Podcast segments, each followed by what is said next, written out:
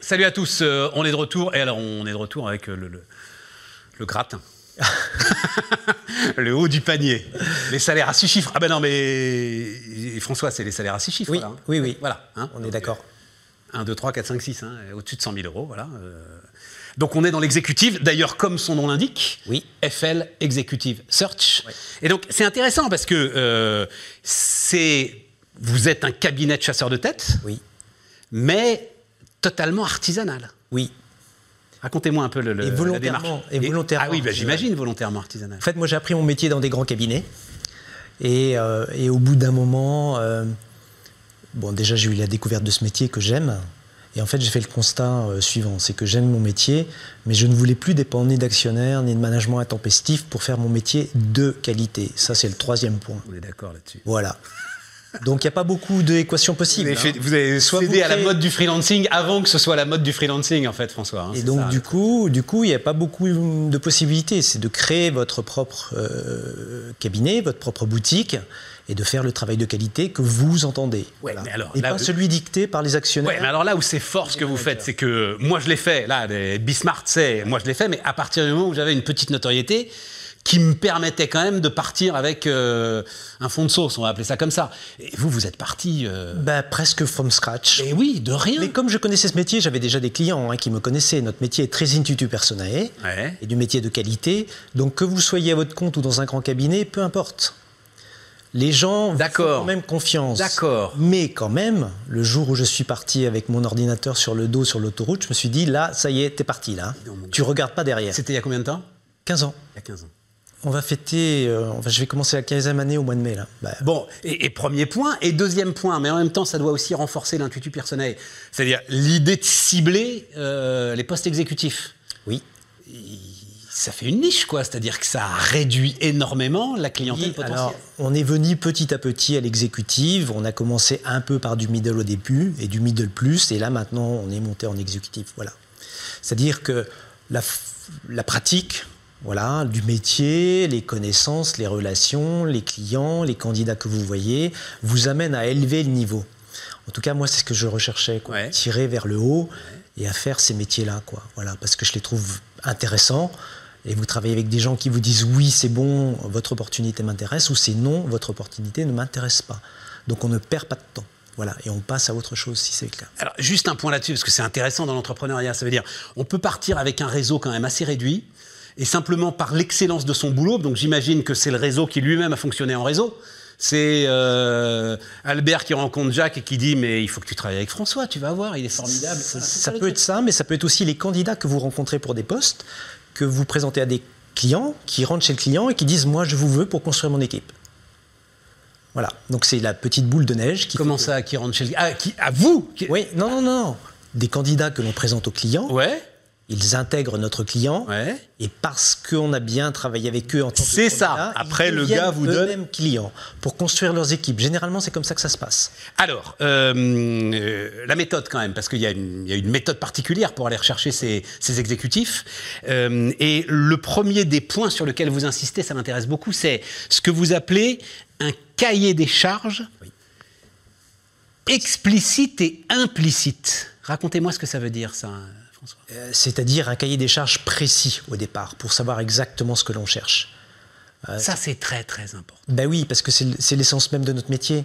Si vous partez sur le marché sans savoir ce que vous cherchez, il y a peu de chances que vous oui, arriviez à bon oui, port. mais il y a partir sans savoir, et puis il y a aller vraiment soulever toutes les pierres, Oui.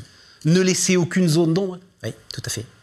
Alors on part, c'est comme un entonnoir, quoi. Si vous voulez, vous partez avec des cibles d'entreprises. Dans ces entreprises-là, vous allez remarquer des professionnels qui nous intéressent. Et ces professionnels-là, on va commencer à leur parler.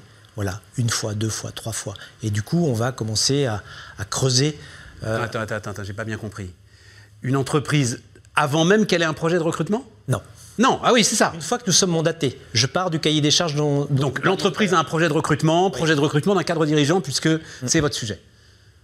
on définit un cahier des charges précis ensemble.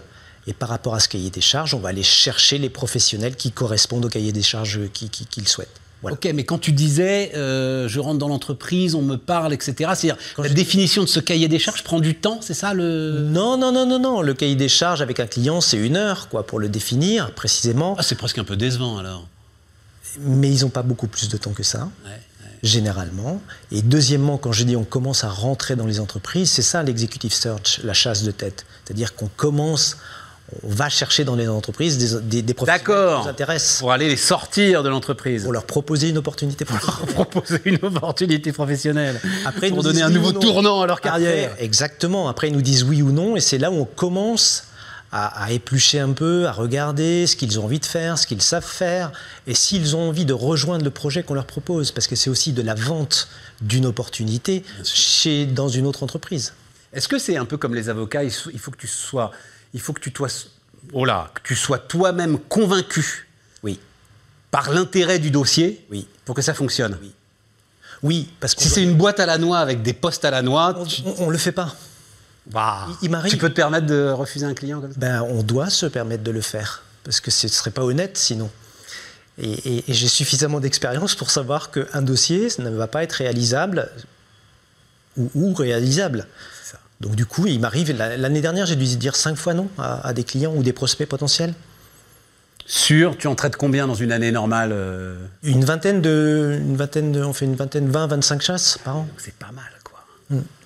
C'est potentiellement 20% de ton chiffre d'affaires que tu laisses filer parce que tu le Et sens. oui, mais, mais l'expérience me fait dire qu'on ne peut pas partir sur un dossier qui n'est pas viable à terme. Parce que ça, du coup, ça annihile tout ce qu'on disait tout à l'heure, à savoir l'ex- la réputation, l'expérience, le savoir-faire, etc., etc. Et parce qu'on n'a plus de temps à perdre.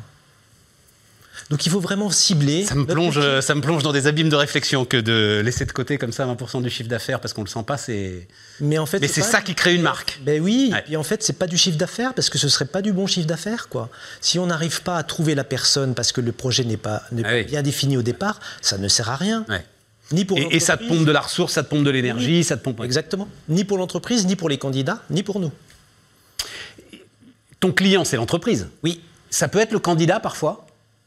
Ça peut être un, un exécutif à un moment, parce que, bah, par exemple, euh, euh, tiens, bah, je, j'ai réalisé ça, il y a une grande boîte là qui s'appelle Bon Duel, qui change là de directeur général, voilà, etc. machin.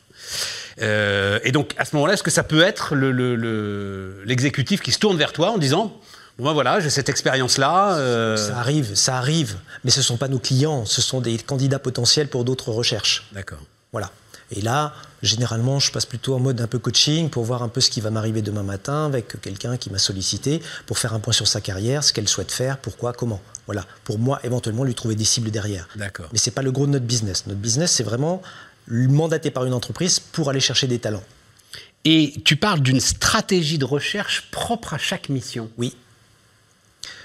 Parce que un directeur administratif et financier dans une entreprise A ne va pas être le même que dans une entreprise B ou dans une entreprise C.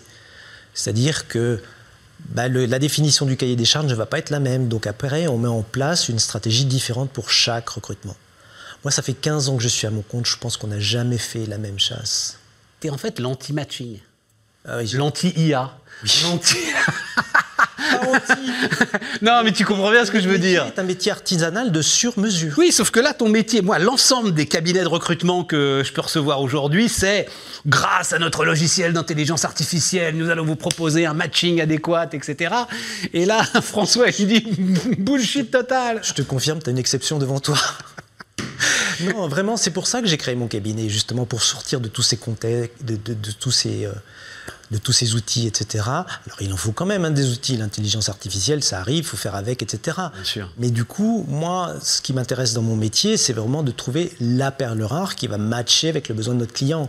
Et ça, c'est pas un ordinateur qui va le faire. En tout cas, moi, je ne vends pas ça à mon client. C'est moi qui vais le faire. Et mon client, il m'achète parce qu'il me dit Ok, toi, tu as compris ce que je veux, j'ai confiance en toi, on parle le même langage et tu vas nous trouver les bonnes personnes. Et ça fait 15 ans que ça dure. Donc, je pense que je vais continuer encore un petit moment comme ça. Nous, notre rencontre aujourd'hui.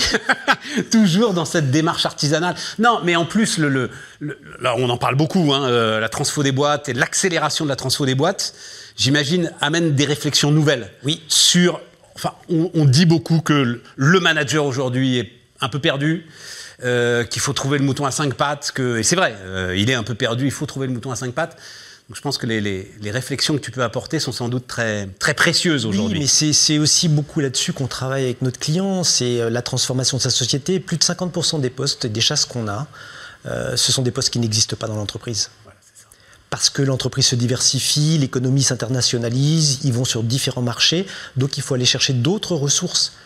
Euh, c'est fini, on, on, rencontre, on, on, remplace le, ça existe toujours, le, de remplacer le contrôle de gestion par un autre contrôleur de gestion, mais sur du développement de boîte à un certain niveau, on va chercher d'autres ressources parce qu'ils ont l'expérience et ils savent faire ce que la boîte ne sait pas faire à l'instant où on se parle. Voilà. Et c'est ça qui est intéressant. C'est là où on construit le cahier des charges ensemble, pour être sûr de ne pas se tromper. Y compris à l'international d'ailleurs, on n'en a oui. pas parlé, hein, mais euh, si, ta prospection, compris, oui, oui, voilà, hein, elle se fait à l'international. hein. Parce que dans, dans l'équipe, j'ai une chasseuse qui est basée à Londres et du coup, on travaille sur des profils internationaux. Ouais. Merci François. François Lebailly, donc, et puis alors, euh, comme son nom l'indique, quoi, hein, voilà, François Lebailly, donc, FL, Executive Search, qui nous accompagnait.